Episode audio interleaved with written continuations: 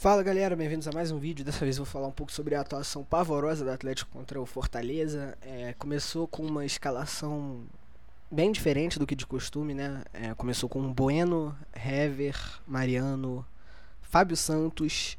É, desses quatro jogadores na linha de zaga, três não costumam jogar. Fábio Santos na lateral esquerda, o Bueno de zagueiro e o Mariano de lateral direito.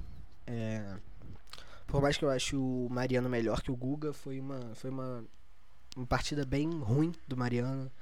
É, não foi um bom jogo em geral. A escalação começou mal. A escala, não, desde que eu vi, eu não achei uma boa escalação. É, o Atlético começou tomando o primeiro gol, tomou o gol de um jogador assim que não fazia gol há mais de 20 partidas. Tomou um gol que foi anulado no segundo tempo de impedimento. E depois tomou o terceiro gol. Então, desses três gols, só dois valeram, mas do mesmo jeito. É uma coisa triste. Principalmente considerando que o Fortaleza começou com. Começou não. Fortaleza jogou 70% da partida com um jogador a menos. Fortaleza estava com 10 em campo, o Atlético estava com 11. É, foi, uma, foi uma coisa assim pavorosa. O Atlético durante 5 minutos ficou tocando a bola na intermediária porque não conseguia achar é, espaço na defesa. Assim, parecia que não queria, sabe? Ficava tocando a bola assim, o Hever e Bueno, os dois zagueiros ficavam tocando a bola na na linha do meio de campo quase, sem intenção nenhuma de avançar a bola. Foi uma realmente foi uma coisa pavorosa assim. E bom, além do gol perdido que o Marquinhos perdeu um gol que do pro Atlético que talvez pudesse ter feito o Atlético ganhar, mas mesmo assim não mereceu. É, foi uma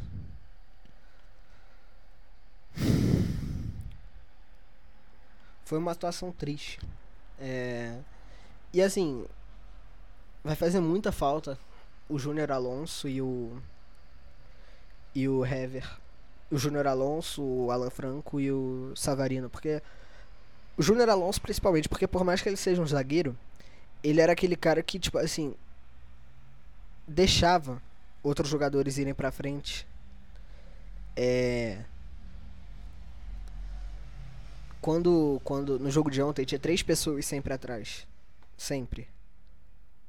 Quatro, na verdade, né? O Fábio Santos e o, e o Mariano quase não subiam. Tinham quatro pessoas na linha de trás. Quando tem o Júnior Alonso e o Hever na defesa, só tem eles dois. O Guga e o Arana costumam subir. No máximo o Jair recua um pouco. E aí isso, tipo. Se tem dois jogadores a mais tentando atacar, tem que ter dois jogadores a mais do Fortaleza para marcar. E muitas vezes isso não ocorre. E acaba, acaba achando chances claras de gol. Foi uma, foi uma partida triste do Atlético. É, um tropeço assim que não poderia ter acontecido. Vão ser três jogos sem nossos sem três jogadores titulares assim quase absolutos no São Paulo, o máximo que dá para ser porque ele sempre muda o time.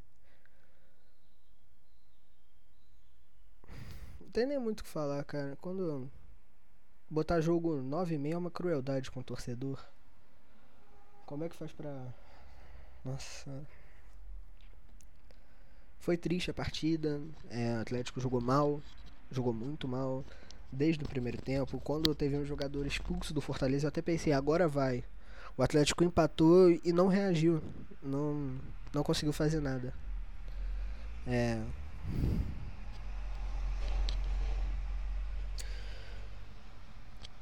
Enfim. Agora é bola pra frente, torcer pra se recuperar no próximo jogo, que é contra o Goiás. E aí depois contra o Fluminense. Dois jogos em casa, pelo menos. Mas tem que ganhar os dois. É, o Flamengo começou a engatar de novo e.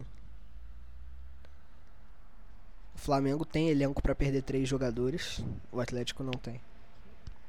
É, o Flamengo perdeu a Rascaeta para a seleção uruguaia, o Everton Ribeiro para a seleção brasileira.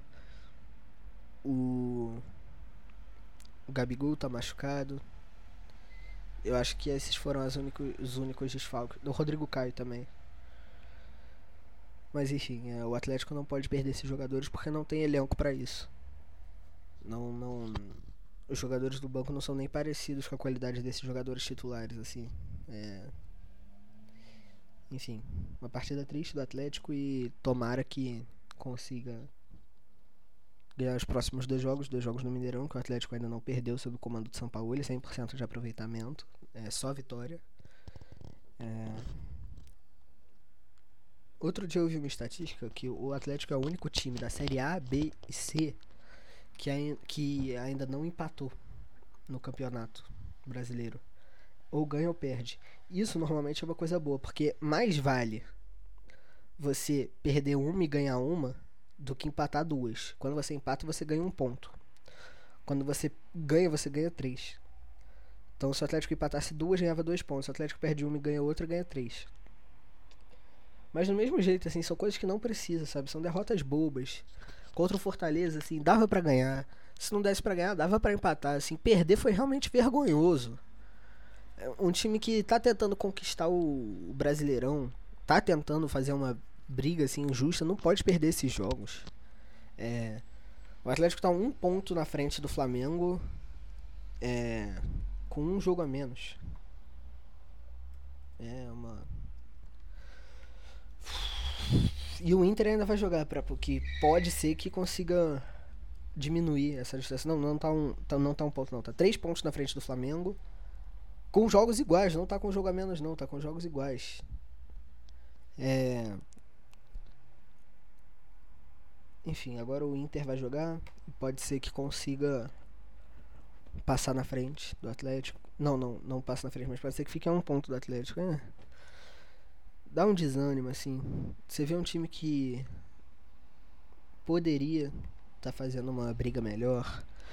Time que, assim. A vantagem é que só tem um campeonato.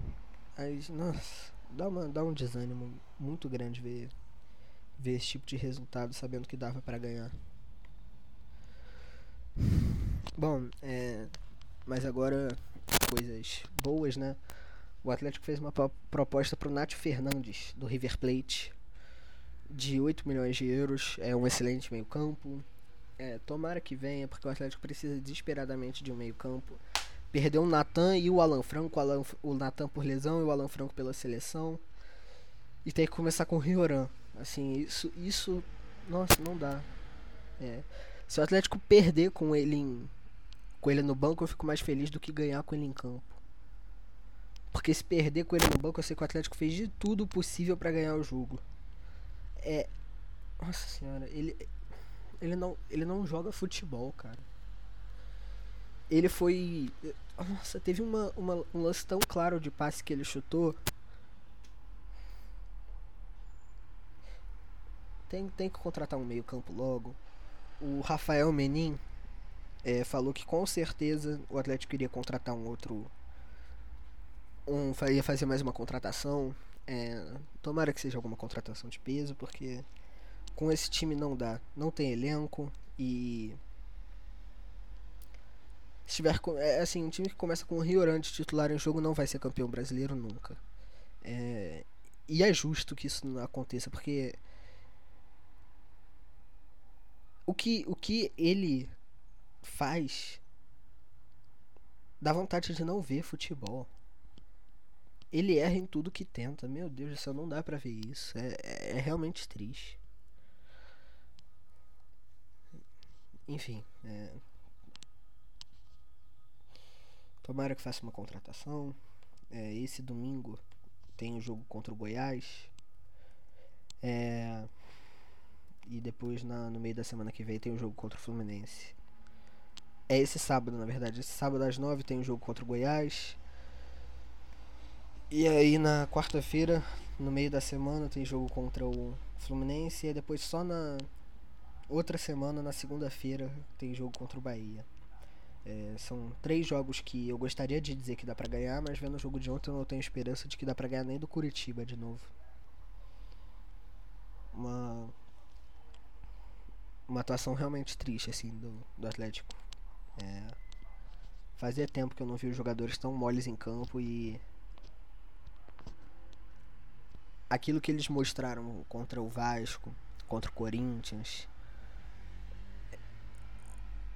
de correr atrás, de tentar, de nunca desistir, não foi o que aconteceu nesse jogo. O time parecia muito. muito apático em campo. Recebeu sem dar nada em troca. E não parecia determinado a buscar o resultado, só tava jogando por jogar. É, enfim, uma coisa muito triste. Tomara que consiga reverter nos próximos dois jogos. É isso, galera. Se vocês gostaram, dá um joinha aí. Não esqueça de se inscrever. Muito obrigado e até o próximo vídeo.